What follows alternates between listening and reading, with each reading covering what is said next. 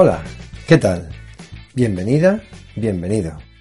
Arrancamos con esta aventura, un nuevo canal que va a ir sobre el amplio, apasionante y loco mundo de las bodas.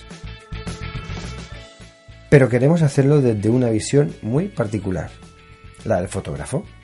Una visión diferente que a bien seguro os va a encantar. Quédate, suscríbete y lo verás. Y si además vosotros también arrancáis con la aventura de la preparación de vuestra boda, antes que nada, daros la enhorabuena. Y para empezar, os vamos a dar cinco consejos. Los primeros pasos a seguir para la locura de la organización de vuestra boda. Así es que venga, vamos a echaros una mano para que sepáis por dónde empezar. Por cierto, mi nombre es Fran soy fotógrafo. Nuestro estudio se llama Doble Exposición. Y esto es Un fotógrafo salvó mi boda. Primer paso. Haced lo que os dé la gana. sí, así de fuertes empezamos. Veréis, eh, vais a invertir un montón de tiempo y bastante dinero para organizar vuestro gran día, vuestra boda de ensueño y es justo eso, vuestra boda.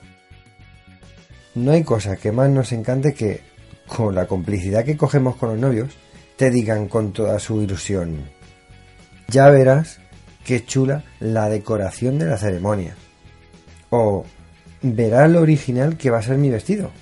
O que el novio te diga, voy a llevar unos calcetines la mar de molones. O que en vez de haber DJ, van a llevar un grupo de música que les encanta. La boda tiene que ser un reflejo de lo que sois y lo que os gusta.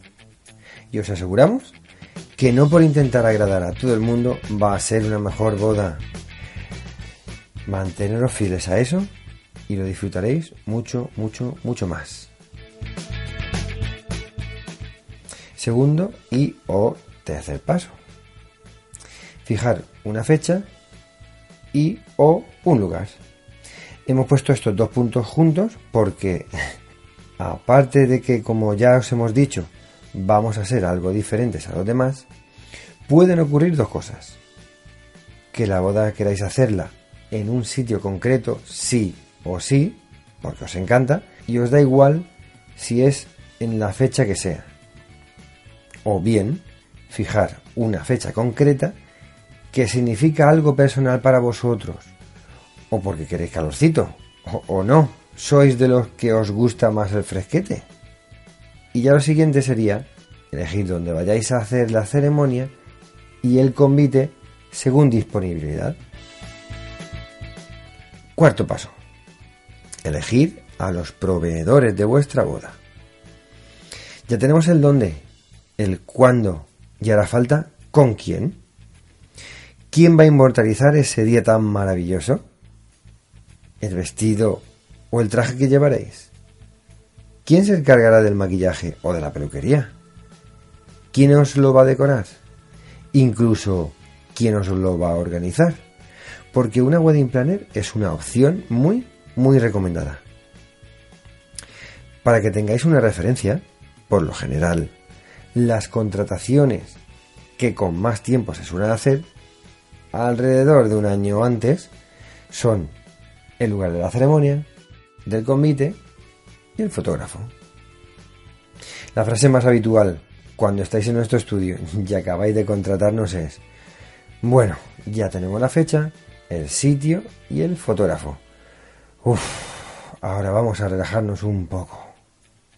Venga, vale, sí, pero no, Aún nos quedan bastantes cosas por cerrar y no conviene dejarlo todo para el último mes, sobre todo por el estrés y la ansiedad que ello conlleva. Quinto paso. Presupuesto. Sí, amigas y amigos, es hora de hablar del dinero. Más que hablar de cantidades, que de eso ya haremos un podcast entero, os queremos hablar de recomendaciones sobre prioridades. 1. Determinar qué es lo más importante para vosotros. ¿Es el vestido? ¿Es la comida? ¿Es el sitio? ¿Es el reportaje de foto o de vídeo? ¿Es el pedazo de viaje de luna de miel que os vais a pegar después de la boda? y dos, eh, y esto es una recomendación nuestra, centraros en las cosas que os importa, ¿vale? Pero no convirtáis vuestra boda en una gincana donde los invitados tengan que firmar aquí, poner una huella ya, escribir una dedicatoria en otro sitio, la fuente de chocolate que no sabes cómo te acaba manchando y oh, no, tu camisa nueva o tu precioso vestido. O ese fotomatón de colas interminables y que deja las pistas de baile vacías.